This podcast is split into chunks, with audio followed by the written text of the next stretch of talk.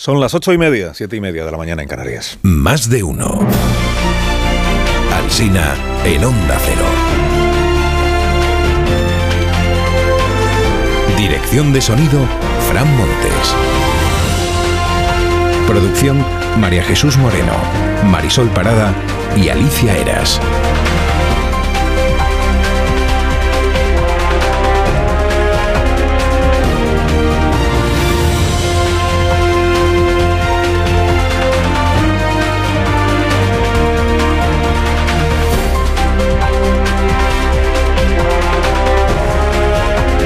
Desde las seis en punto de la mañana les estamos contando cómo está empezando informativamente esta jornada. La foto del día es la foto de un tipo que sonríe. Lleva sudadera, pantalón de chándal, las manos a la espalda. Está sentado en una silla en comisaría, recién detenido, tras asesinar a un hombre y herir de gravedad a otro.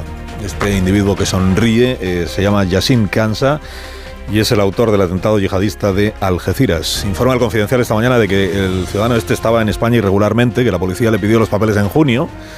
Como no tenía los papeles, se inició el procedimiento de expulsión, pero no consta que llegara a pasar por un centro de internamiento siquiera. De hecho, la expulsión, pues como se ha visto, no se había consumado. El mundo desvela que la policía sospechaba de este individuo desde el pasado verano y que lo vigilaba expresamente desde hacía cuatro días.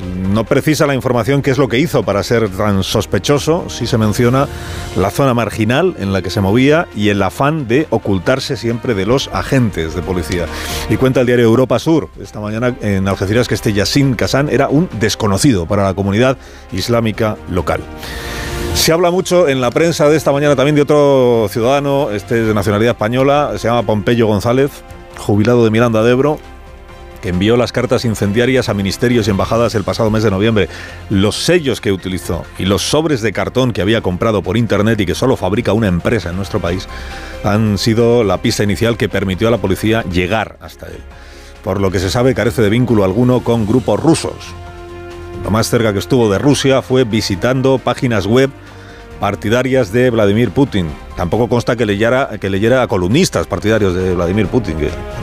Dicen las crónicas que a Pompeyo lo tenía localizado la policía cuando el New York Times publicó esta semana que la mano de los servicios secretos rusos estaba detrás del envío de esas cartas. O sea, imagina la cara de los agentes de policía españoles al leer la información. ¿Qué pensarían de la CIA? Sí que tiene buen ojo la CIA. Se llama Pompeyo. El PP lleva toda la semana sacudiéndose el San Benito del no es no, no es no. Se abstuvo en la votación del decreto el martes en el Parlamento y ayer se sentó a firmar un pacto de Estado con el ministro Félix Bolaños.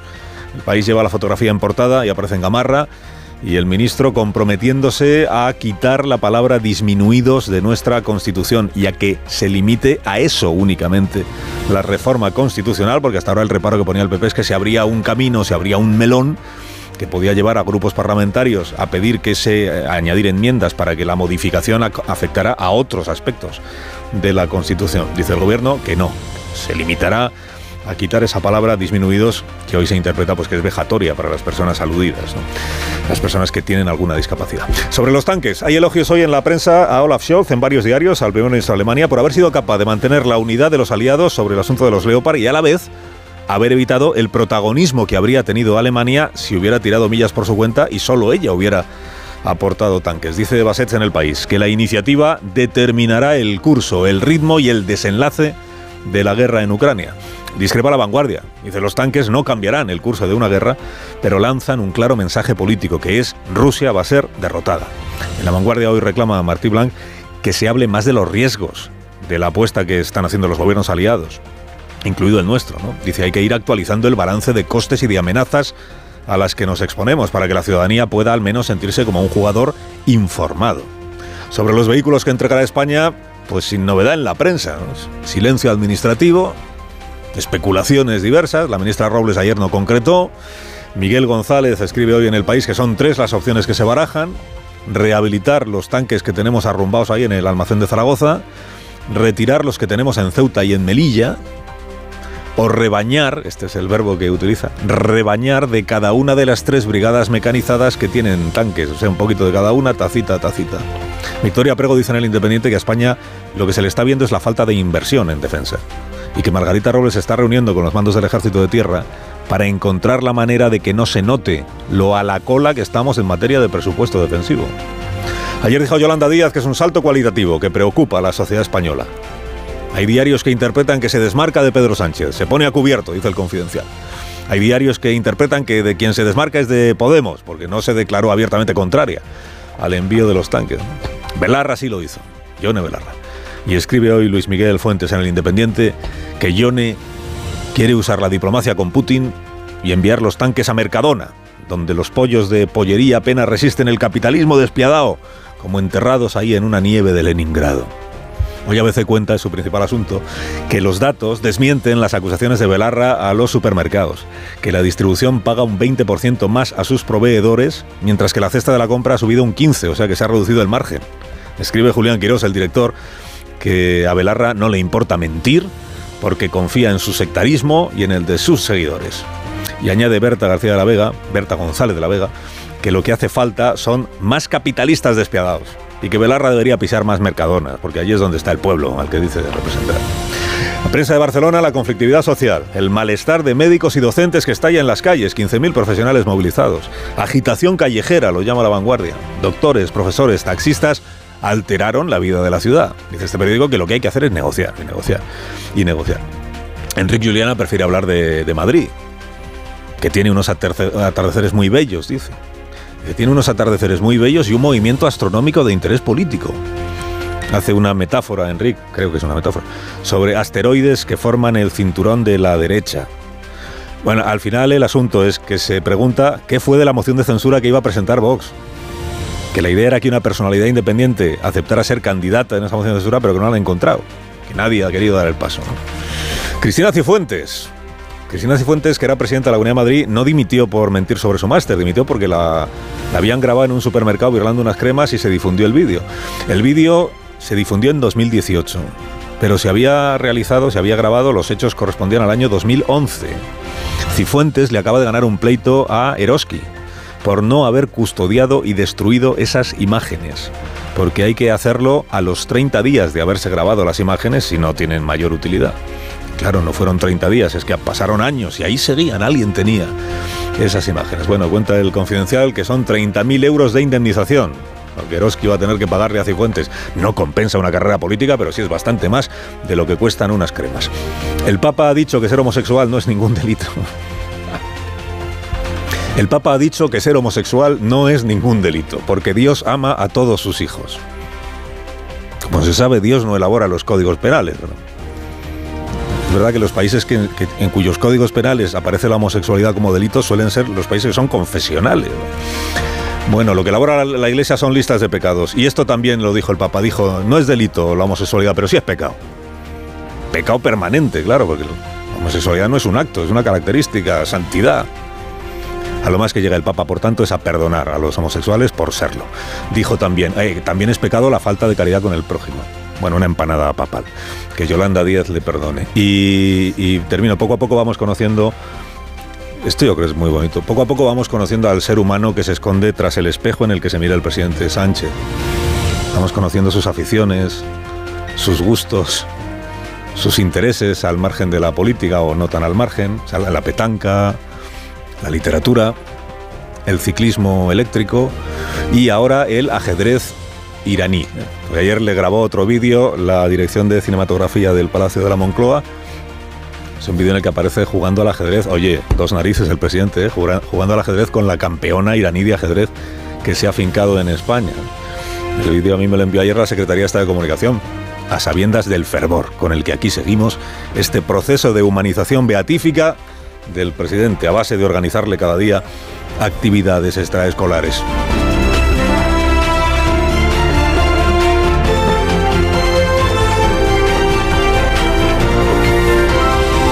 Con Carlos Alsina en Onda Cero, somos más de uno.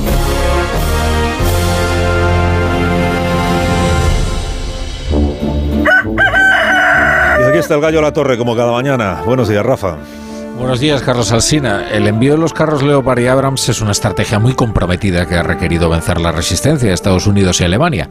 El concierto de las naciones aliadas ha quedado rubricado en una conversación mantenida ayer entre Biden, Scholz, Macron, Sunak y, Meloni. Sánchez estaba con el ajedrez, como decías. Ya existe la unidad necesaria en el mundo libre, ahora solo falta que se alcance en el gobierno español.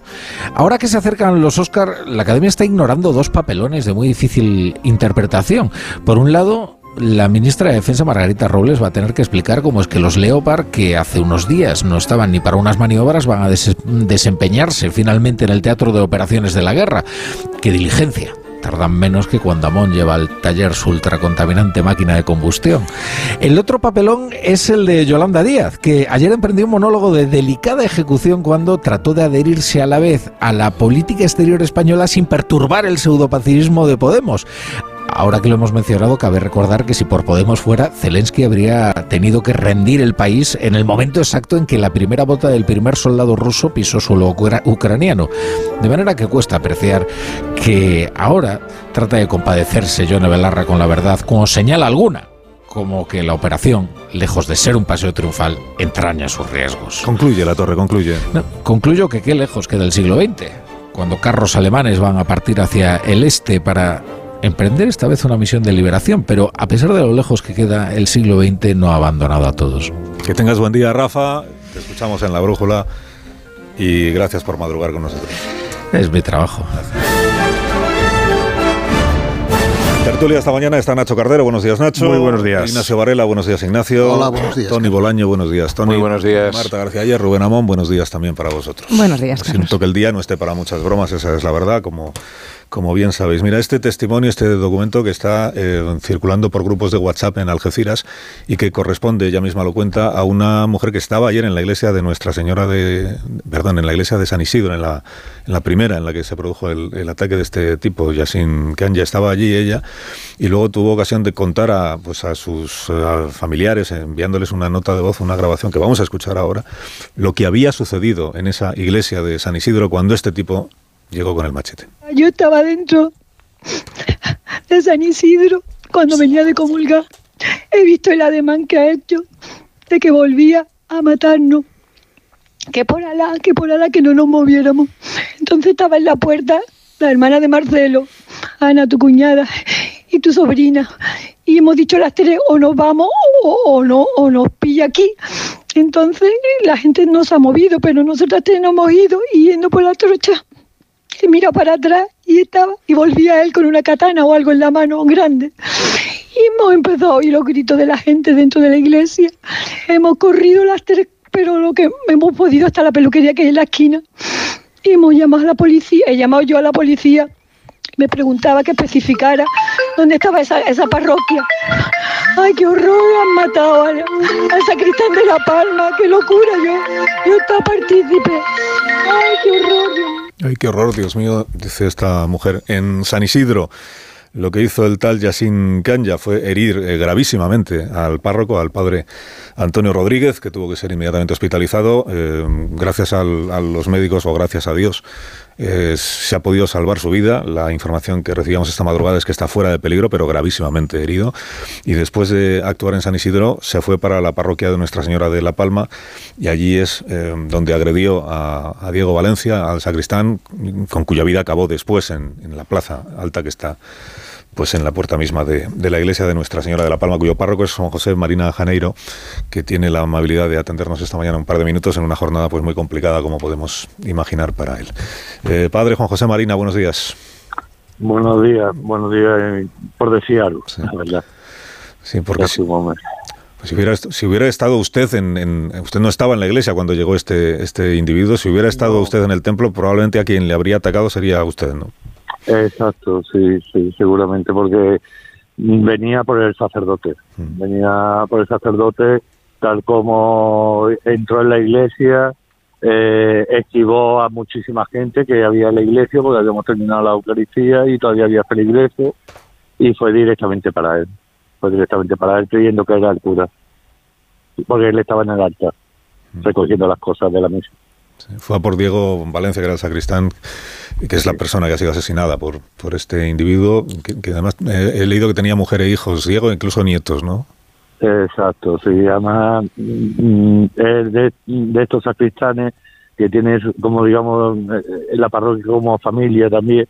Y bueno pues tanto Ana y su señora como sus dos hijos como sus nietos pues estaban aquí en la parroquia siempre vamos eh, tiene una, tienen una vinculación muy estrecha con, muy estrecha, la parroquia Y, digo, además era muy conocido no solo por quienes iban a la parroquia, porque había tenido una floristería, también leí esta mañana. Sí, era un hombre conocido, eh, tuvo una floristería, mm. ya después la cerró y fue cuando ya lo contratamos como sacristán y después ha tenido mucho vínculo con las hermandades de Semana Santa ¿no? y con la Virgen de Gloria, que al tener la floristería pues él era el que solía pues arreglar las imágenes y eso y, ya digo, ya después pues se vino para acá, para la parroquia como sacristán y bueno, pues mis pies y mis manos dentro de la parroquia. Sus pies y sus manos. Usted no, se encontraba en ese momento. ¿Usted cuándo recibe la primera noticia de que algo tan grave ha sucedido en, en, su iglesia? Bueno, yo me encontraba eh, celebrando unas confirmaciones en otra parroquia vecina. Sí y en un momento pues una persona se acercó y lo primero que me dijo que había habido un atentado yihadista en, la parroquia con lo cual pues lógicamente en ese momento es como el que te están contando una película que no, no sabes todavía ni, ni siquiera encajarlo. Y tal como me enteré pues ya vine para acá y ya me encontré toda la toda la escena la verdad y, claro, qué, terrible el, lo que ha sucedido, el asesinato de Diego, y qué terrible que quien lo haya que, quien lo ha cometido eh, invoque la religión como sí, desgraciadamente el nombre de Dios se toma en vano, ¿no? Y, y desgraciadamente pues que se utilice a Dios para como justificación ¿no? Es la gran locura. Y la verdad no se no se entiende o no se comprende no cuando sabemos que que Dios es amor no y que y que bueno pues eh, van en contra de todo lo que lo que sea la agresión y lógicamente hacia el ser humano eso es. Pero desgraciadamente hay personas que, que bueno pues no lo entienden o no lo comprenden o no lo quieren comprender Padre, no le entretengo más. Eh. Muchas gracias por haberme atendido esta mañana. Dale, pues muchísimas gracias. buenos días. Gracias. Te enviamos un saludo al párroco de la iglesia de Nuestra Señora de la Palma. La Virgen de la Palma es la alcaldesa perpetua de Algeciras, es la patrona de, la ciudad. El alcalde eh, no perpetuo eh, se llama José Ignacio Landaluce y está también en línea con, con este programa. alcalde Landaluce, buenos días. Buenos días, Carlos. Buenos, días. Buenos días. Bueno, buenos días, como decía el, padre Marina. por ser educado. Por ser educados. Mm, bueno, lo primero que, tenemos, eh, lo primero que entiendo que hay que hacer es mm, felicitar a la Policía Municipal y a la Policía Nacional, porque si este individuo no consiguió seguir haciendo daño, es porque después de haber acabado con la vida del sacristán en la Plaza Alta, mm, pudo ser localizado, controlado, detenido y llevado a comisaría, ¿no, alcalde? Sí, una patrulla de la policía local lo detuvo a los pocos metros, a 100 metros, y lo entregó a, lo puso a disposición de la Policía Nacional.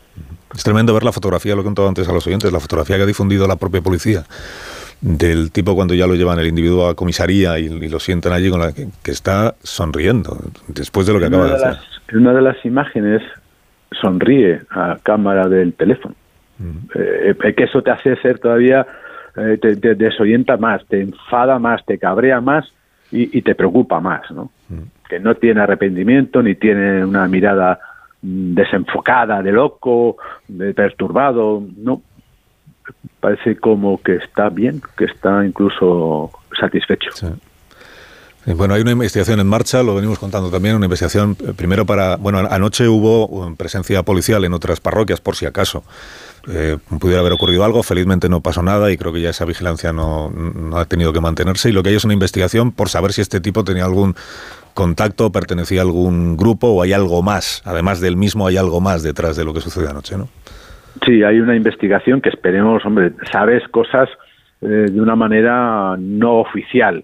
Se debería de tener información de una manera oficial, porque, bueno, como alcalde y como responsable de, de, de, una parte de la seguridad de la ciudad, eh, y con la colaboración que siempre hemos tenido con el Ministerio de Interior, siempre, siempre con, eh, hemos colaborado en, la crisis migratoria, en cualquier otra circunstancia.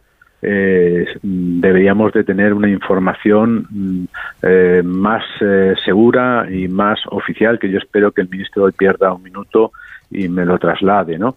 Y después lo que vamos sabiendo es que el tipo este asesino no, no podía ser deportado fácilmente por culpa de los trámites administrativos que, que ya tiene que, que, eso hay que conseguir limarlo para que seamos más eficaces y, parece ser que actuaba de una forma individual pero al final es terrorismo hablaba de, mm. del Corán es, se, se puede titular se puede mm, acercar a esa terrible palabra que no queremos que, que, no querríamos, por supuesto, que no se fuese más que algo individualizado, ¿no?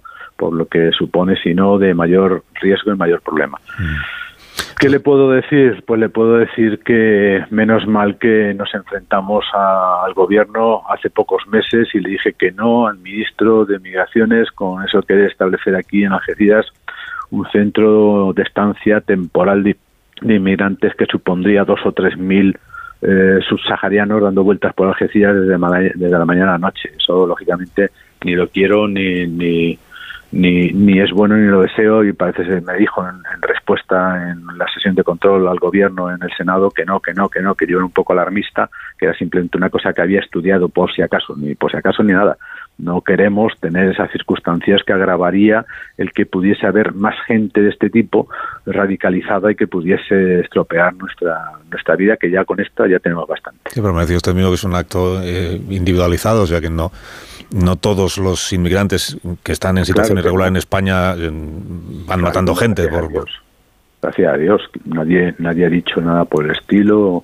Estamos diciendo que si tienes mayor número de tienes más probabilidades que si tienes menor número de y dos o tres mil subsaharianos dando vueltas por Algeciras hubiese agravado o una situación de probabilidades.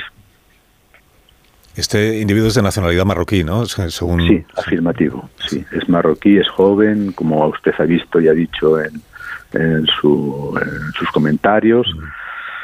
Joven, fuerte, sano y, y, debía estar rondando el poder entrar en Europa por distintos medios desde hace tiempo. Pero estas son cuestiones que espero que me, que me diga oficialmente el Ministerio del Interior y también supongo que todo está un poco más complicado al haber pasado ya a la Audiencia Nacional, que es quien estudia el tema del terrorismo, y esto pues siempre está más constreñido a la hora de tal vez, tal vez pasar información al alcalde por parte del Ministerio del Interior, ¿no?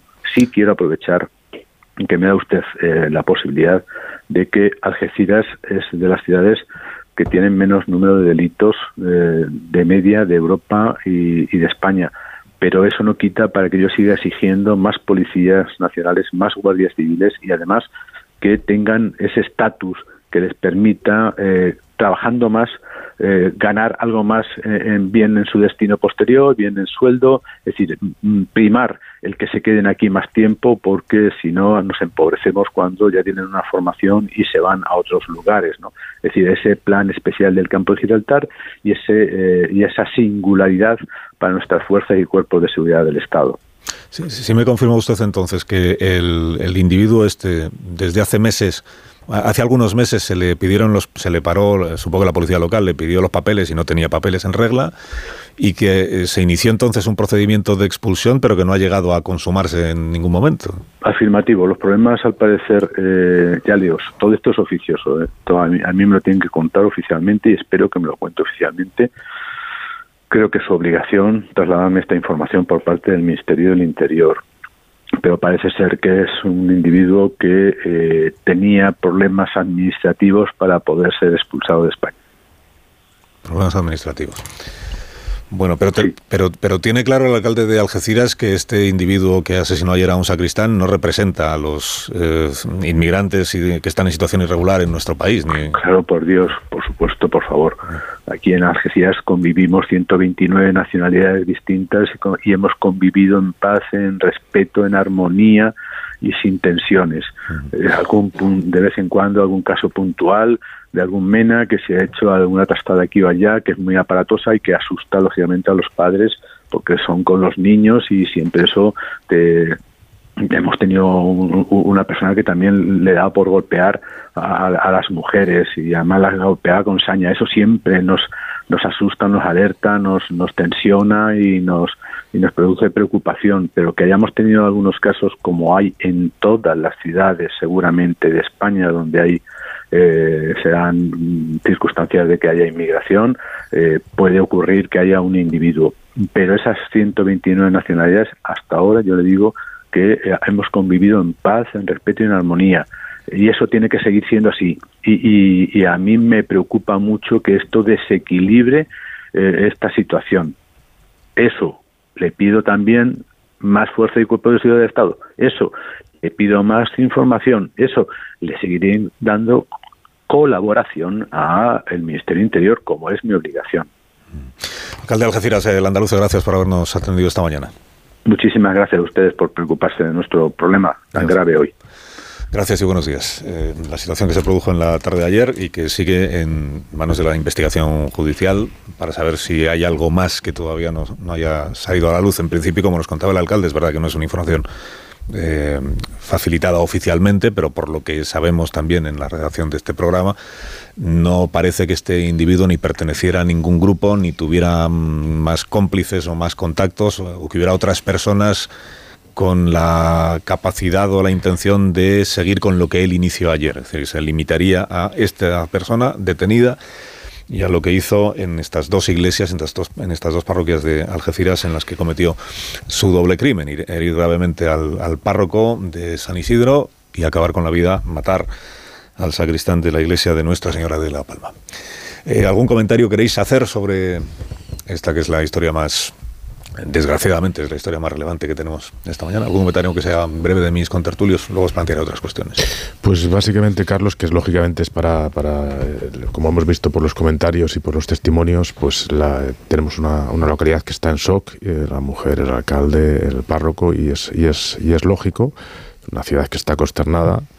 Y cuando ocurren este tipo de cosas, estas tragedias, pues siempre hay, eh, son temas lógicamente muy sensibles que hay que tratar con la debida sensibilidad y como bien decías, es un caso aislado, no, no, hay, que, no hay que elevarlo ni hacer una cuestión, ningún, eh, ningún tipo de, cruzada, porque se puede dar muchas veces puede dar pies o pábulo al, al discurso, al discurso xenófobos y no creo que sea el camino adecuado pero tampoco, eh, yo siempre digo que igual que no hay que elevarlo, tampoco hay que minusvalorarlo, ¿no? Y es cierto, es, este es un lobo solitario, es un, es un individuo, un joven, que se ha radicalizado, que posiblemente se haya radicalizado en España en un corto o breve, en un breve plazo de tiempo, que fue localizado, que no tenía papeles y que no fue internado en ningún eh, centro de, internamiento de extranjeros ni tampoco fue deportado a Marruecos. Con lo cual, eh, si se le tenía más o menos, se sabía de, algo, algo, se ha hecho mal. ¿no? Alguno de los protocolos para tenerle más controlado, para deportarles a Marruecos, pues no se ha hecho en su debido tiempo. Entonces, eh, no hay que elevarlo, tampoco es un loco. Eh, es verdad que está siendo investigado como atentado yihadista, como eh, terrorismo islámico, pero es un loco. Pero tampoco hay, hay que minusvalorarlo porque entraríamos en la complacencia y aquí se han cometido errores y hay que tener en cuenta esos errores para que en el futuro pues minimizar lo máximo, lo máximo posible.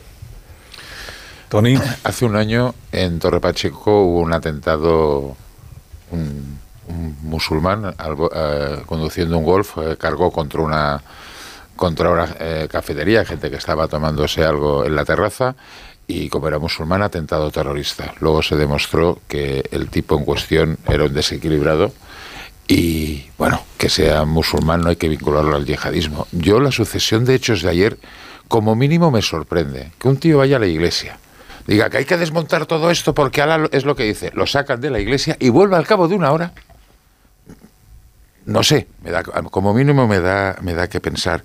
Y tú decías, Nacho, que no hay que elevarlo y no minusvalorarlo. Bueno, después de escuchar al alcalde ya hemos visto que la delincuencia es donde hay inmigración. Eso lo he dejado clarito. Hoy Vox, a las diez y media de la mañana, hace una rueda de prensa en lugar de los hechos. Eso es elevarlo. Y ahí vamos a tener más. Claro, cuando el alcalde decía, no, es que estaba sentado y sonreía, no parecía perturbado. Hombre, ya de entrada que sonriera, a mí me parece que perturbado algo está. O sea que dejemos que avance la investigación. Bueno, no necesariamente, eso también es verdad. Dejemos que avance la investigación. pero bueno, eh, el primero que está en campaña es el señor alcalde, porque vamos, los viajecitos que le ha dado al Ministerio del Interior por arriba, por abajo, por, por derecha y por izquierda, evidencian que eso va a ser un tema de campaña que algunos partidos van a aprovechar. Varela. Siempre es difícil cuando pasa una cosa de estas decir cosas que no sean los tópicos de los tópicos de rigor, ¿no? Bueno, el hecho es el hecho puro y duro es un fanático religioso entra en un par de iglesias y comete un crimen y está a punto de cometer algunos más y la policía afortunadamente lo, lo impide a tiempo. Muy bien. Eh, siempre se puede, esto siempre da lugar a reflexiones así muy sesudas sobre terrorismo, religión, fanatismo, etcétera, etcétera. Bien, nos las ahorro porque las hemos hecho mil veces. Eh, lo cierto es que en los últimos años estamos percibiendo una, un cierto repliegue o retroceso del terrorismo islamista o yihadista organizado ya sea Al-Qaeda, ya sea eh, el Estado Islámico y tal, que durante unos años planteó una amenaza global y se llegó a hablar de crisis de seguridad global en Occidente por la amenaza del terrorismo organizado y sin embargo una proliferación de este tipo de actos individuales, de individuos contaminados, probablemente contaminados a través de la red, pero no necesariamente ligados a grandes organizaciones terroristas. Eh, Él estaba desvinculado de la comunidad musulmana de Algeciras también. Eh, quiero decir que para volverse loco y, y, hacer una barbaridad de estas, pues hay muchas maneras eh, y una de ellas es contaminarte y las redes sociales son una fuente de contaminación importante. Me gustaría saber qué clase de naturaleza o qué naturaleza de eran las dificultades administrativas que estaban impidiendo la expulsión de este individuo, que eh, yo leo precisamente en el confidencial que eh, para efectuar la devolución es imprescindible que una delegación diplomática de Marruecos en España proporcione al detenido una copia de su pasaporte y lo reconozca como compatriota y ese trámite depende exclusivamente de la agilidad y el interés de Rabat. O sea que a lo mejor resulta que las dificultades no provenían exactamente de la administración española, no lo sé, no lo digo porque lo he leído. Y luego, pues hay varias maneras de tratar este caso sensatamente, o como va a suceder aquí, y es que antes de que termine la mañana nos habremos montado un bonito conflicto político hispano-español. Eh, ha dicho ha dicho Félix Bolaños lo de Vox y os recuerdo que, eh, discrepo, discrepo, eh, o sea, vamos, un insulto más de este calibre eh, y vamos, hablaremos fuera. No te tienes por qué sentir insultado porque confunda tu nombre con un ilustre ministro del gobierno de Es que no es el mismo nombre. Pero bueno, ya lo sé, ya lo sé. es que no me gusta el ministro, no por otra cosa. No, no, no me llamo Félix. Bueno, lo siento, Tony. Eh, te prefiero, ¿eh? sin duda. Eh, pero es que eh, remato recordando que en Algeciras Vox ganó las últimas elecciones generales y fue el segundo partido en las elecciones municipales. es decir, que, el sitio es, un sitio muy propicio para este Antes de continuar con el, con el análisis de las cuestiones que tenemos encima de la mesa, voy a nuestra redacción en Castilla y León porque tenemos que dar también noticia, y es una muy desgraciada noticia porque afecta a una de las plantas de producción del sector agroalimentario de Castilla y León más importantes de la región y además muy, muy conocida y muy querida por los oyentes y por esta cadena y por este programa, que es la, la fábrica de cascajares en Dueñas que está eh, ardiendo desde esta madrugada. Eh, Roberto Mallado, Onda Cero en Castilla y León. ¿Qué datos tenemos ahora mismo? Roberto, buenos días. Hola Carlos, ¿qué tal? Muy buenos días. Pues hasta ahora hay varias dotaciones de bomberos que siguen trabajando para apagar ese incendio que se ha registrado en esa fábrica de Cascajares. Recordamos esa empresa de productos eh, gourmet precocinados, famosa por sus capones, sus, sus famosas también pulardas. Ubicada en el polígono de Dueñas, en Palencia, se ha originado de madrugada y por ahora nos dicen desde la firma que se desconoce el motivo. Sí que sabemos que en esos momentos, cuando se originaron las primeras llamas, había trabajadores en el interior de la fábrica, pero que han podido salir sin daños personales, no hay heridos. Una fábrica que nos afirman se ha calcinado casi completamente, es decir, que quedaría poco o casi nada. Tenía 17 años y ahora estaba precisamente en proyectos de ampliación, o sea que estaban diseñando y ejecutando las obras de ampliación de la fábrica. Según nos adelantan, eh, Cascajares va a seguir adelante, de entrada con su fábrica, la que tienen en Canadá, y también la idea es levantarse lo más pronto posible. Es el primer mensaje que ha lanzado desde la firma.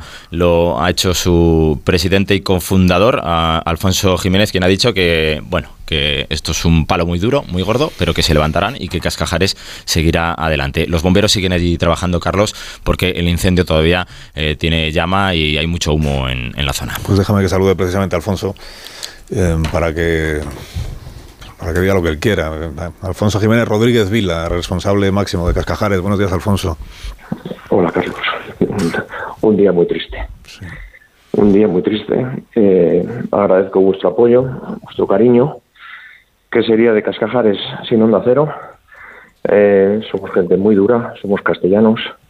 Eh, estamos felices porque no le ha pasado nada a nadie de los nuestros que es lo único que a nosotros nos, nos aterrorizaba, que algunos de los trabajadores que estaban dentro de la fábrica a las 3 de la mañana trabajando, que se, mm, se hubiera afectado, pero han ah, todos han podido salir. Yo me presentaba a las 4 de la mañana. y tengo una única obsesión desde que he visto que se quemaba toda la fábrica, que se ha quemado toda la fábrica, absolutamente todo, no ha quedado nada en pie. La única obsesión que tengo es levantarnos que nos vamos a levantar, pero en el menor tiempo posible para recuperar el empleo y para recuperar la actividad económica y volver a ser los que somos. muchas gracias. Os tengo que dejar. Estamos aquí en el comité de crisis. Estamos aquí trabajando para, para empezar hoy mismo el, el nuevo Cascajares, que será mejor que el anterior. Nos levantaremos con más fuerza. Eh, Alfonso, eh, gracias por hablar con nosotros y para lo que necesites, ya sabes lo que, pues dónde estamos, para ayudar en todo esto que tú nos acabas de, contar, que es seguir adelante, seguir adelante a pesar de lo que ha ocurrido y de lo que sigue ocurriendo ahora mismo. Un abrazo fuerte, Alfonso. Periodismo, Carlos, gracias por llamarme. Gracias, amigo.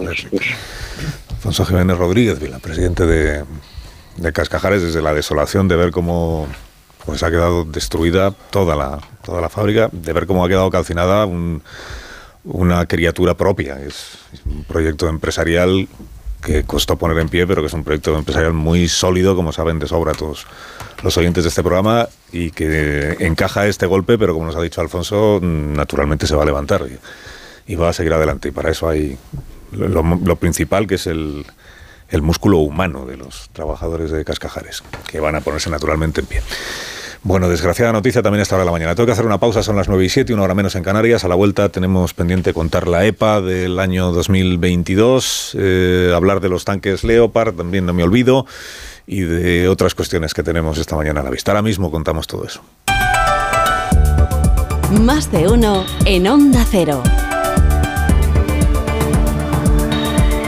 Carlos Alsina. Uno en Onda Cero.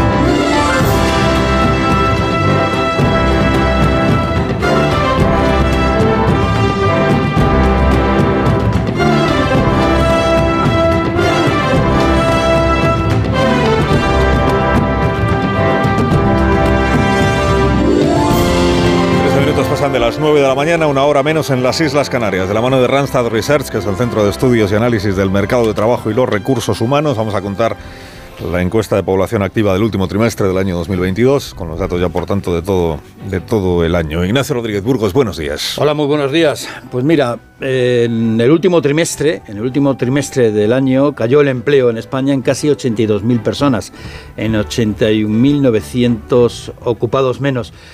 Aún así se cierra el año en 20.463.900 ocupados y esto significa que hay 279.000 más en 12 meses según los datos de la EPA.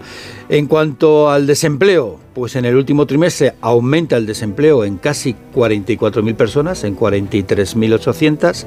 El total de parados en nuestro país, según la encuesta de población activa, es de 3.024.000 y en el último año el paro se rebajó en casi 80.000 personas. Aún así, fíjate, la tasa de desempleo se incrementa, se incrementa en España hasta el 12,87%. Es decir, eh, seguimos aumentando la tasa de desempleo cuando la Unión Europea sigue ligeramente bajando. ¿Y esto por qué? Pues porque aumenta la población activa. Hay que tener en cuenta que en el último trimestre, donde cayó el empleo en 82.000 personas, hay que apuntar que la ocupación llegó solo del sector público, es decir, se creó solo empleo en el sector público, 20.000 puestos de trabajo en el sector público, porque en el sector privado cayó en más de 100.000. En el año el empleo sube sobre todo en el sector servicios, más de 314.000 puestos de trabajo creados en el sector servicios. Sube también en la industria, aunque bastante, en bastante menos proporción, pero también sube la industria y sube en la construcción y cae en la agricultura. Hay que apuntar que el empleo indefinido creció en 1.600.000 personas, también el temporal en 1.200.000 y señalar que los hogares que tienen a todos sus miembros activos en paro, pues en el último trimestre se ha incrementado en 70.100 hogares más, es decir, ahora mismo hay 1.047.500 hogares con todos sus eh, miembros activos en paro. Esto podemos decir que son los datos más destacados hasta ahora de lo que es la encuesta de población activa. En el año, 278.900 ocupados más y 80.000 parados menos en todo el año. Gracias, Ignacio. Conoce, si usted lo desea, puede conocer toda la actualidad del mercado laboral en randstadresearch.es.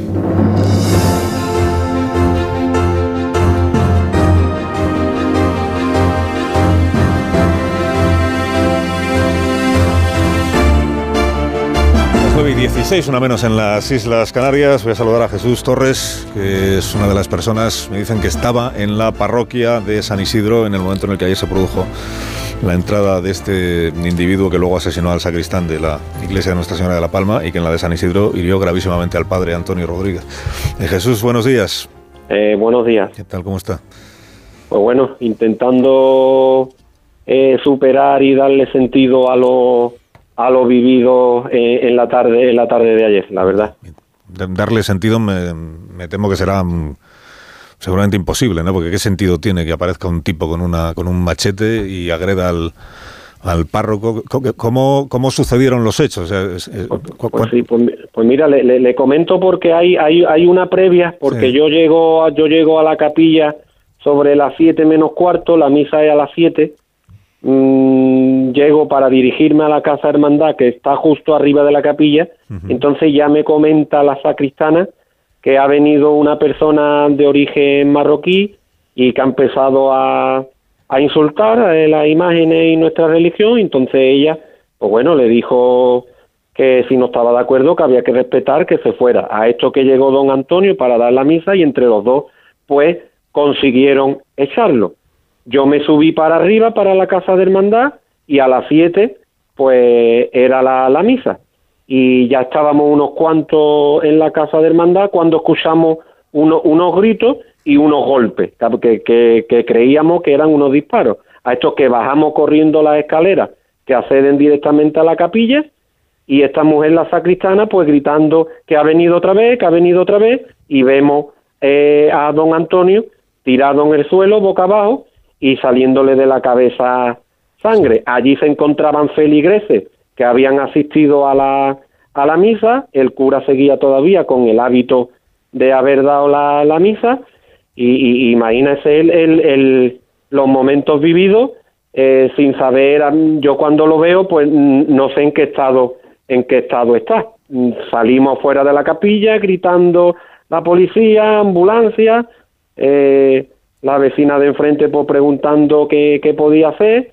Entonces, uno de los muchachos que estaba por allí, que es guardia civil, pues, eh, porque yo no me atreví a tocarlo, ya él entre otros le dio la vuelta, me pidió toalla, le pedí toalla a la vecina, me la tiró y le taparon rápidamente el, el orificio donde tenía la, la, la, fuerte la fuerte herida del, del machetazo. Y ya y creo que gracias a, esa acción rápida, pues bueno, las consecuencias no, no han sido mortales y ya bueno, llegó la Policía Nacional, Policía Local, la ambulancia, desde aquí agradece pues la, la, profesionalidad de los cuerpos de seguridad, Policía Nacional, Policía Local y, y los servicios sanitarios que, que actuaron con, con gran rapidez, la verdad. La, herida, el, padre Antonio, la herida que la tenía en la cabeza, me decía usted, ¿no? En la zona de la yugular y cuello. Ah, en el cuello. Sí, yo no veía nada porque estaba porque estaba boca abajo, pero en la zona ya cuando la camilla se lo llevó, yo lo vi, salí de la camilla, estaba estaba consciente, estaba estaba consciente y ya se fue para el hospital y bueno, lo operaron y ya esta mañana pues hemos, nos hemos despertado con la noticia de que dentro de la gravedad está estable y que estaba en la sala de, de despertar y parece que va que va todo bien. Está fuera de peligro mm, después de haber sufrido una, una herida tan grave como la que usted me está me está describiendo. O sea, que el, individuo este, el tal Yassin, eh, llegó, eh, eh, estuvo una primera vez en, en, la, en la parroquia de, San Isidro, se encaró allí con los feligreses. Antes hemos escuchado un audio también de una mujer que estaba en aquel momento allí y que contaba cómo les decía no se muevan, no se muevan, por Alá no se muevan. El tipo después de eso se va a por el machete, entiendo, regresa y es cuando agrede al, al párroco. ¿no? Exacto, exacto. Él hizo gritos pues pues exacto en, en, ese en ese en ese sentido en contra de, de nuestra religión y claro entendemos que la primera vez no llevaba no llevaba el machete y cuando y cuando volvió pues ya ya lo ya lo llevaba y ya pues fue con la intención de, de lo que consiguió eh, agredir al sí, intentó matar al, padre claro. Exacto sí sí claro. Y, y de allí y de allí pues después tremendo porque de allí se, se va para la, para la Plaza Alta, para la parroquia de La Palma y ya nos enteramos de, de, lo que allí sucedió. el asesinato del, sacristán. Y la, y la mujer, la sacristana, me decía usted, que es porque también amenaza a la sacristana, que afortunadamente ella ha salido eh, ilesa, sin ninguna herida, afortunadamente digo, pero claro, estaría en un estado de, de, de conmoción y de, nervios total. Ella decía, ella gritaba que había ido a por ella, imagínese cómo, cómo está. ¿eh? Anoche, anoche sé que estaba en estado de, shock, allí la, la atendió un enfermero pues especializado en psicología porque claro, él, ella se encontraba en, shock de, de, pensar que podía haber sido ella en, en vez de en vez de don Antonio. Qué tremendo todo. Antes hablábamos con el párroco de, la iglesia de La Palma y, qué tremendo que se hagan estas cosas eh, invocando la religión. ¿qué, justificación será esa, verdad? Claro, nos vemos, eh, aunque hay que mantener la calma, pero claro, no, nos vemos un poco eh, atacados, ¿no? cuando pasan estas cosas. Lo que pasa que, bueno, hay que mantener la, la calma y pensar que, bueno, no, no hay que ser ahora oportunista y pensar que, bueno, que las fuerzas de seguridad pues eh, hacen su, su, su trabajo y, esperemos pues bueno ya esta persona eh, la han la han cogido y, y que cojan a todo el que tenga algo que ver con, con esto la verdad Jesús, gracias por haber hablado conmigo esta mañana. Que tenga. Vale, muchas gracias a ustedes. Un abrazo. Gracias. Que tenga buen día dentro de las circunstancias en las que en las que estamos, sobre todo las personas que estaban allí y que fueron eh, testigos de la actuación de, de este individuo.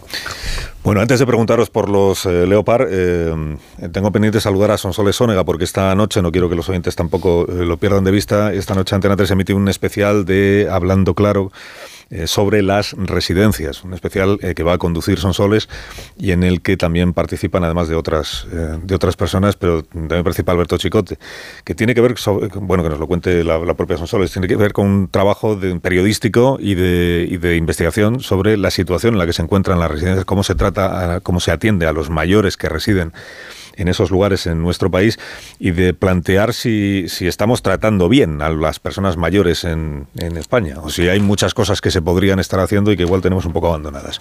Son Solesónega, buenos días. Buenos días, Alcina, gracias por hacernos hueco que llevas la mañana a tope, pero bueno, me encanta hablar de este especial que aborda un temazo, a mi juicio, de nuestros días, aunque no esté en las agendas políticas ni en las agendas de casi nadie, pero sí en los de esta campaña de Hablando en Plata. A las 11 menos cuarto, después del hormiguero, arrancamos con el documental, efectivamente, de Alberto Chicote, que ha vuelto a las residencias después de la pandemia y que se ha encontrado con situaciones que no me cabe ninguna duda que hay que denunciar. eh, situaciones de malnutrición de nuestros mayores, de cuidados muy, muy justos y tenemos que ponerle el foco. Hay que denunciarlos y pasar a con niños al cine. Mm, estaríamos abriendo informativos.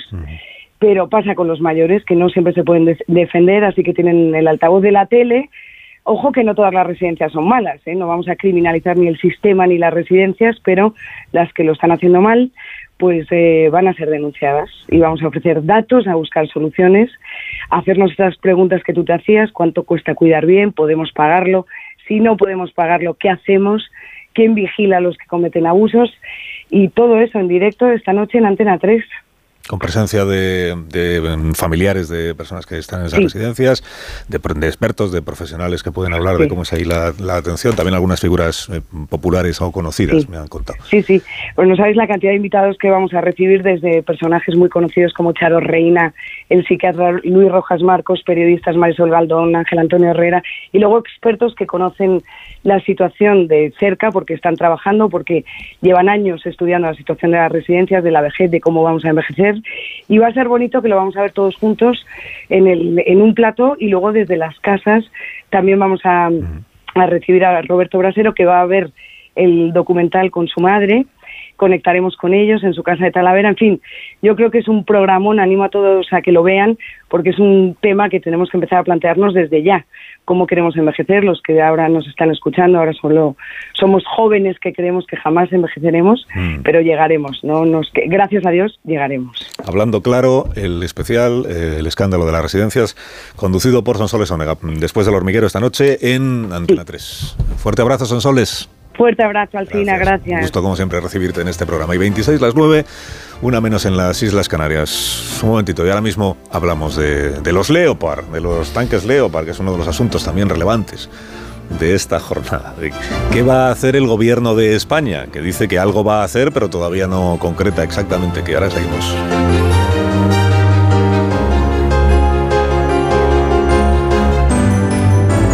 Más de uno. Onda Cero. Carlos Alsina. Dos.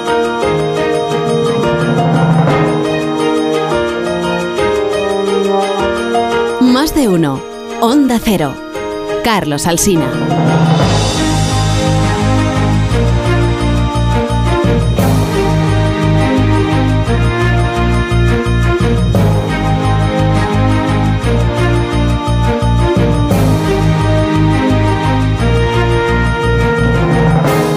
Marta García ayer, con Rubén Amón, con Tony Bolaño, Nacho Cardero e Ignacio Varela, la mayor parte del tiempo silentes esta mañana, estamos analizando la actualidad de la jornada. Pero ahora sí, ahora ya... Algunos muy silentes, como Marta y Rubén, que vamos, hoy ahora ya os toca, gratis. Eh, porque ahora ya tenéis que explicarme a mí, eh, vosotros cinco, entonces España con el asunto este de los tanques Leopard la, progresión del, lo que sea, del gobierno de España eh, a lo largo del último año sobre esta cuestión es, es un poco errática, o a mí me lo parece, porque el primero que dio el paso de de ofrecer eh, tanques o carros de combate, no sé cómo se dice técnicamente, han dicho que no se dice tanques, de los Leopard eh, o, vehículos pesados, digamos, al gobierno ucraniano hace muchos meses, antes del verano pasado, fue Pedro Sánchez. Eh, lo que pasa es que luego llegó el mes de agosto y dijo Margarita Robles, no, pues nosotros lo que tenemos son unos ahí almacenados en Zaragoza que no se usan, pero que están en una situación lamentable, incluso sería un riesgo para quienes recibieran esos tanques, o sea que era como que el Ministerio de Defensa no tenía muchas ganas de, entregar tanques.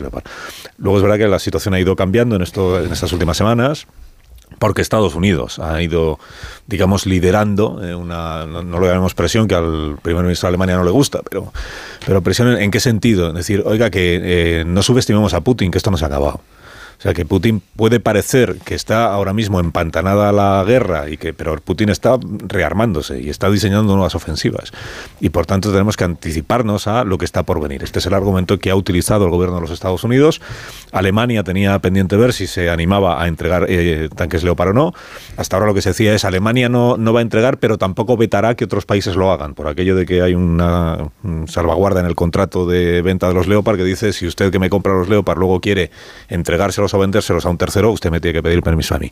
Alemania no eh, ejercerá ese derecho, pero faltaba que Alemania eh, diera el paso, o así lo veían los demás gobiernos eh, aliados. Entonces ahora el gobierno de España que en estas últimas semanas venía diciendo, bueno, lo que digamos entre todos, o sea, no que haya una decisión común conjunta. Incluso el ministro Álvarez decía, y además hablar de estos temas no es conveniente, porque esto no ayuda a nadie, que estemos ahí preguntándonos cuántos tanques, qué, qué día llegan, cómo llegan, no, esto no conviene.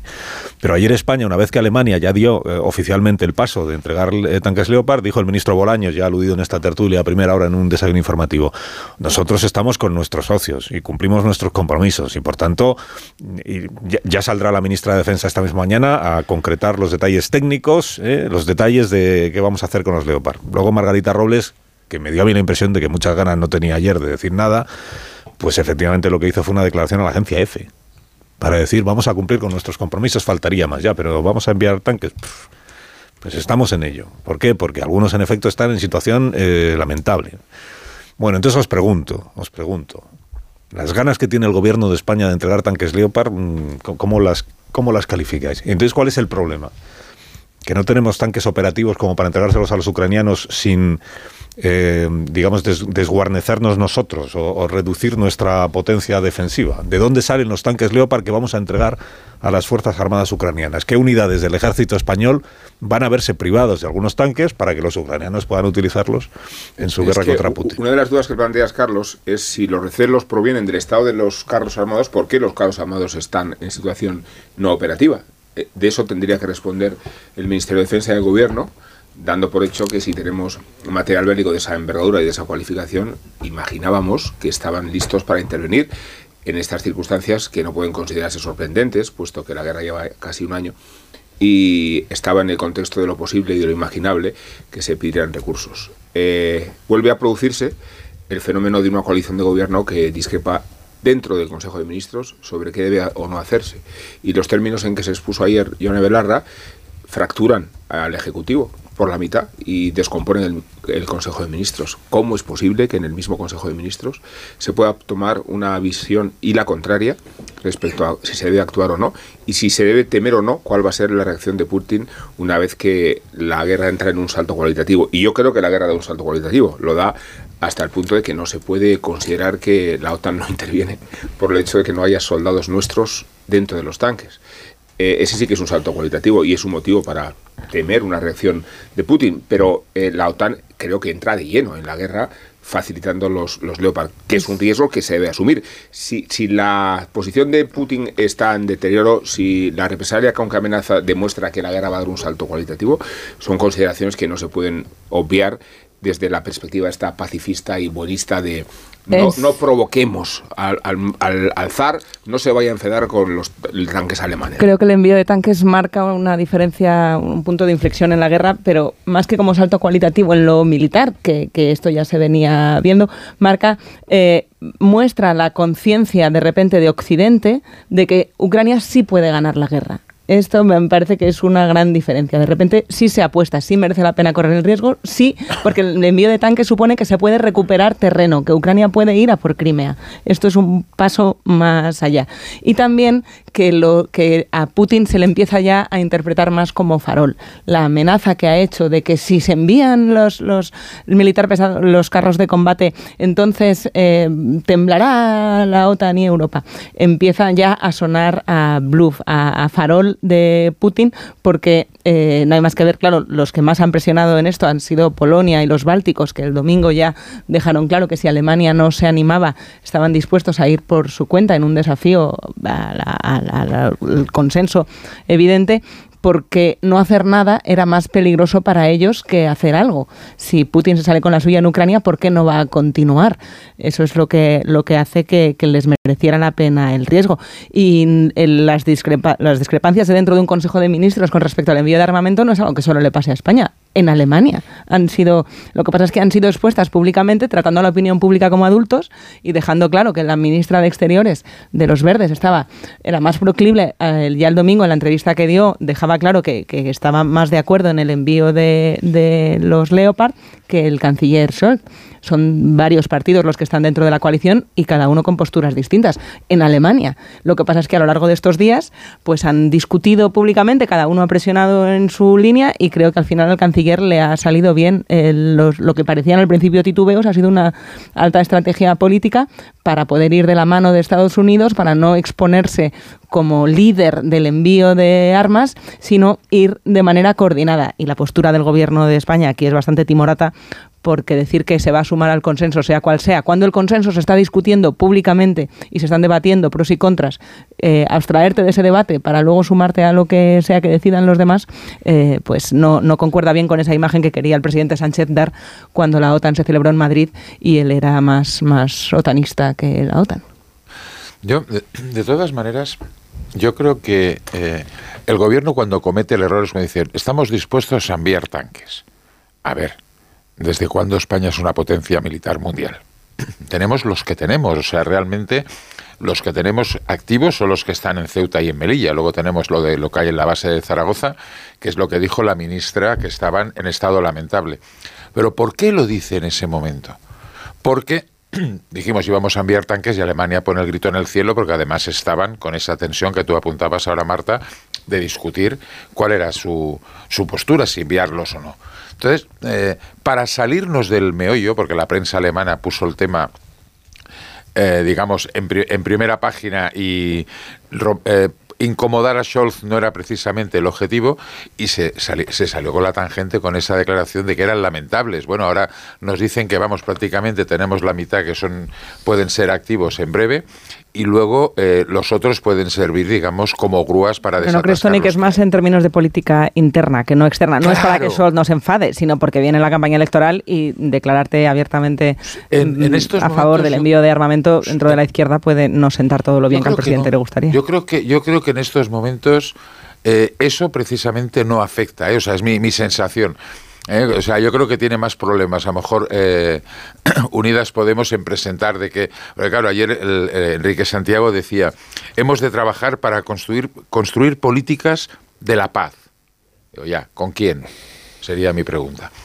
Y luego fijaros en, esta, en toda esta historia que yo creo que Scholz sale ganando porque consigue que a Estados Unidos se meta en el jardín, estamos vendiéndolo como que esto mañana ya está. Eh, mañana no. O sea, van a pasar siete, ocho meses y ya veremos cómo acaba la película. Eso de que los tanques van a cambiar la guerra, hombre, les podemos enviar muchos tanques, pero si no tienen aviones, poner los tanques en, a pasear por el campo no sé si es la mejor estrategia. O sea, cuidado. ¿Eh? O sea, aquí tiene que haber algo más. No, Parece coronel Baños. No, no, no, yo lo digo. No es lo mismo que los envíen Polonia o Alemania que están pegando que los estadounidenses que pueden tardar un es año. Que, ¿Quién habla de lanzar carros de combate al campo? O sea, eh, es una estrategia militar que no vamos a discutir desde no, esta sala de operaciones. No, pero a ver, es que claro, o sea, por ejemplo, fíjate que Ucrania está marcando, está marcando las necesidades en 300 tanques y ya veremos cuánto llegan. O sea, Estados Unidos dice que va a enviar 31, 31 Abraham, no sé lo que pasará. Y luego fijaros que en toda esta ecuación los que se van de rositas es Francia, porque Francia no tiene Abraham, no tiene Leopard, tiene Leclerc, que es un tanque propio. Ayer el, gobierno francés dijo, estoy muy de acuerdo con lo que han hecho el acuerdo sobre los Leopard. dice, ¿y usted? O sea, ahí Macron mm, mm, también está manteniendo una posición, mm, eso, porque 300 tanques, y a ver, no nos engañemos, todo esto es complicado. O sea, Rusia está preparando su contraofensiva, Ucrania también. lo único que no sabemos es si será a finales del invierno o principios de la primavera. Pero cuidado con los tanques, porque los Abram hasta la primavera no pueden actuar porque pesan mucho. Los Abram son un apoyo simbólico, Tony. Es la idea de que Alemania no va sola a Estados pero, Unidos. Pero yo creo, yo, creo que, eso estáis siendo bastante benévolos, ¿no? Porque aquí eh, no, podemos cambiar el discurso cada dos por tres. Y eh, fuimos muy elogiosos y los respectivos parlamentos fueron muy elogiosos, incluso su militancia, la militancia izquierda, fueron muy elogiosa con el discurso de Sols y con el discurso de Sánchez de la idea de invertir mucho más en defensa. Y ahora no podemos decir que es que tienen miedo a que estos discursos que entonces fueron aplaudidos y elogiados incluso por sus votantes, ahora le puedan provocar el efecto contrario. O lo, o lo uno o lo otro. Y aquí se ha producido uh, que Sols y Pedro Sánchez se pusieron los primeros de la manifestación y ahora que ha ido que cogerle de los pelos para, para uh, poder eh, llevar los carros de combate, carros de combate Leopard a, a, Ucrania por parte de, Alemania, por parte de todos los países que usan esa tecnología y por parte de España. Y aquí el tema de España, del el, caos del discurso, tanto de entonces como el de ahora de Bolaños, diciendo que todos los detalles los va a dar Margarita Robles y Margarita Robles no da ningún detalle y nos deja todavía más con la incertidumbre es por qué ahora se muestra tan reticente eh, el, el, Estado, el gobierno. Y yo creo que es básicamente porque de los 300 y pico carros de combate que tenemos, operativos, operativos, eh, pues debemos tener bastante menos eh, de, de, lo que dicen. Entonces es bastante, que, bastante probable que quedemos en evidencia. Yo creo que ahí está el problema. Dicho lo cual, si Pedro Sánchez tiene que enviar los Leopard sin motor y con... los enviará porque el, no, a ver si ahora va a perder la guerra a Ucrania por nuestra culpa. Mira, hay eh, uno de los uno de los vectores, uno de los vectores claros de la campaña de Pedro Sánchez para las generales va a ser, como hemos dicho cien mil veces, la política exterior sume o reste o lo que sea, pero él se va, va a poner muchos huevos en esa cesta y no puede quedar mal, ni puede quedar mal ante la OTAN, no puede quedar mal ante Europa. Él ojalá se pudiera hacer los acuerdos de Kiev eh, en el segundo semestre para aparentar el hombre de Estado que le dé ese, eso es lo que decía Bolaños, ¿no? que decía que le, dan fuera lo que le quitamos aquí dentro, ¿no? Bueno, lo que le reconocen, le reconocen fuera lo que no le reconocen dentro. Pues esa es la gran apuesta de Sánchez. O sea, que, esto puede ser que le hayan dicho a la ministra Margarita Robles, a ver, me busca 10 Leopard para enviar a Ucrania. Margarita Robles lo que está diciendo es, ya me dirás tú de dónde lo saco. Enviar Leopards que están en activo Varela. reduce, digamos, tu fuerza pues en la zona. O sea, pues eso, eso es lo que estará diciendo el Ministerio de Defensa, que es de dónde saco yo a la 10, a quién, a qué unidad le quito dos y otros dos y otros dos. Retiro los de Ceuta y Melilla. Tenemos dos unidades. Hoy dice Miguel González que en el país, creo que lo he contado ya, eh, dice una de las opciones es eh, le enviamos los, los, carros de combate que tenemos en Ceuta y Melilla y lo que hacemos es sustituir esos de Ceuta y Melilla por eh, versiones más modernas. De, compramos y ponemos versiones más... Pero entonces el que se va a enfadar es Mohamed VI, porque va a decir, me, te está rearmando en mi frontera. O sea que todo son complicaciones. Por eso ayer la ministra en realidad no concretó nada, lo cual añade un elemento más de intriga, que es y entonces por qué Bolaños dice luego saldrá ella y dará los detalles cuando ella no tiene ningún deseo de salir a dar ningún detalle. Claro. Varela.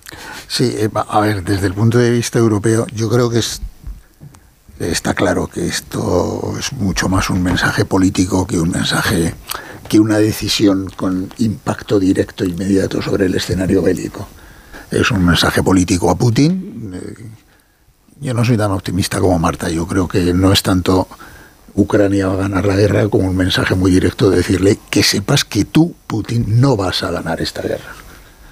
Tú no vas a ganar esta guerra y por tanto eh, también es verdad que los mismos que defienden esto defienden que Ucrania no, o sea, que Putin no puede perder esta guerra y ese es el punto en el que estamos. No la, no la puede ganar porque el mundo occidental se ha propuesto que no la gane con el apoyo del, con el apoyo, con el protagonismo del pueblo de Ucrania, pero al mismo tiempo todo el mundo sabe que no la puede perder. Y curiosamente los que más defienden esto son los que a continuación más defienden que esto conduce inevitablemente a, un, a forzar a Putin a, un escenario negociador que pasaría implícitamente, pasaría, no lo dicen, pero pasaría por una mutilación, por aceptar algún grado de mutilación del territorio ucraniano o de entrega del territorio ucraniano y comprometer a Rusia de que no fuera más allá. Eh, pero bueno, que el mensaje es mucho más político porque estos tanques o como carros de combate, tanto los españoles, que ahora hablamos de ellos, como los alemanes, los norteamericanos, los británicos, que además son de clases completamente distintas, funcionan distintos, no se pueden intercomunicar entre sí y tal, en el mejor de los casos van a estar en Ucrania dentro de un año. Y en un año, bueno, esto es lo, que, lo que dicen los expertos. Desde luego no parece que el escenario bélico a corto plazo, y cuando digo a corto plazo digo en semanas, vaya a cambiar por esto, aunque sí el escenario bélico. Eh, bueno, y luego en el caso de Alemania, yo creo que es que Alemania sigue arrastrando históricamente eh, el conflicto y el complejo de que su liderazgo económico en Europa le cuesta mucho trabajo transformarlo en liderazgo militar, porque, en fin, hay razones históricos, simbólicas ahí muy claras. ¿no? En el caso de España, bueno, primero, es que alguien se preguntaba por qué dice la ministra que los aparatos están en estado lamentable. A lo mejor lo dice porque están en estado lamentable. pero, habrá que responsabilizarse de eso, ¿no? Claro, naturalmente. a continuación. Claro, que no quieran dar explicaciones de defensa por cuestiones de seguridad, pero luego mm, contemos a los cuatro vientos en el mal estado que está nuestro armamento. Claro, es, increíble, ¿no? Es, que, ella lo utilizaba cuando hace cuatro días la consigna que tenía era da una explicación pública de por qué no queremos mandarlos. Como ahora cambia la doctrina. Es que, a ver, Entonces no es por seguridad nacional comunicación es peor que, que ir a la guerra. ¿no? Ser, colabora, ser no hablemos de colaborador, armamento que es peligroso, pero vamos ser a colaborador claro de Pedro Sánchez es una cosa muy ingrata, ¿verdad? Porque es que te, te obliga a hacer regates de este tipo, ¿no? Permanentemente. Hace cuatro días el designio es, "Oh, no queremos saber nada de esto porque tenemos el lío en casa. Eh, y entonces, pues oye, sal y di que están en mal estado. Ahora dices que están en mal estado, pero por el camino el jefe ha cambiado de opinión y entonces tiene que salir, eh, iba a decir el ministro Tony Bolaño para compensar. Iba- tiene que salir otro que no es el ministro de Defensa a soltar una explicación.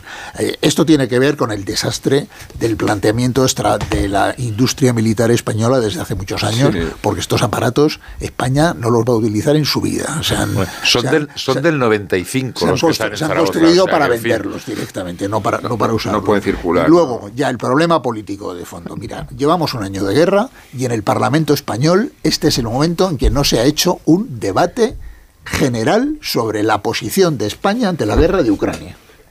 Este es el momento en que ese debate no se ha planteado. Y están pidiendo que debatan en el Parlamento sobre el envío de los, De los tanques. de los tanques. Oiga, que al fin y al cabo es una decisión operativa. Tal, no, no, lo que hay que hacer en el Parlamento español, y es a lo que más teme Pedro Sánchez, es un debate general monográfico, por favor, sobre la guerra de Ucrania y la posición del de España ahí. ¿Qué es lo que pasa? Que él es muy consciente de que si abre ese debate se va a encontrar de, asistido por la oposición y desasistido por todos sus socios, que es el escenario que quiere evitar a toda costa. Pausa. En 10 minutos serán las 10 de la mañana. Comunico también a nuestros oyentes la noticia del fallecimiento de Rodolfo Ares, que es una, ha sido una personalidad destacadísima en el Partido Socialista de Euskadi y en la vida política del País Vasco. Fue secretario, bueno, fue consejero de Interior del gobierno del, del País Vasco. Seguramente eh, esas fue la, la posición política o el cargo que desempeñó que le dio mayor conocimiento fuera del País Vasco, en el resto de España, consejero de Interior del gobierno de Euskadi, mm, estrechísimo colaborador de Pachi López que fue el endacari de ese, de ese gobierno y que ahora se desempeña en el Parlamento como portavoz del grupo parlamentario. Rodolfo Ares tenía 68 años y ha anunciado su fallecimiento el Partido Socialista de Euskadi a través de las redes sociales con un mensaje en el que ha eh, subrayado el inmenso dolor que le produce a toda la familia del Partido Socialista eh, la pérdida, el fallecimiento de Rodolfo Ares, enviando un abrazo muy fuerte a todos sus familiares. Un minuto y ahora mismo retomamos y rematamos la tertulia de hoy. Más de uno en Onda Cero.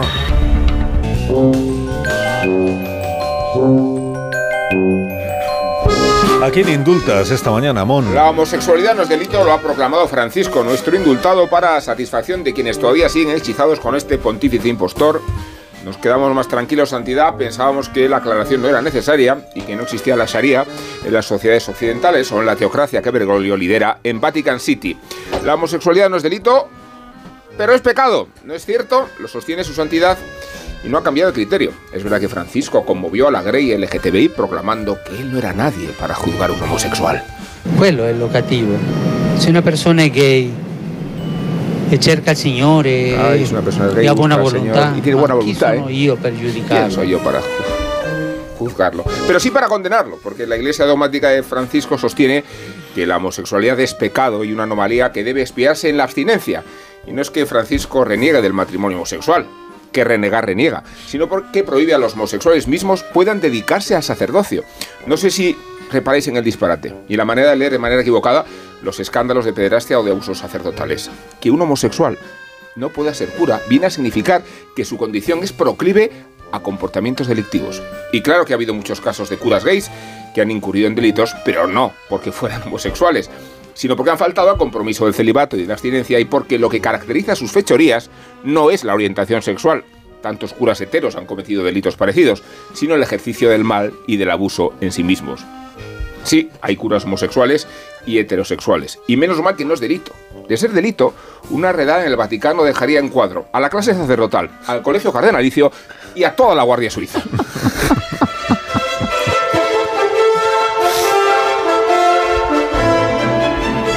Que os tenéis que marchar, os tenéis que marchar, que tendréis cosas que hacer, seguro. Adiós Ignacio Varela, hasta el próximo día. Adiós Nacho Carrero. Adiós. Adiós Tony Bolaño. Hasta luego. Adiós García Ayer. Adiós Hasta Amón. mañana. Hasta mañana a todos. Son las 10 de la mañana. Mira qué bonitas las horarias. Aquí están.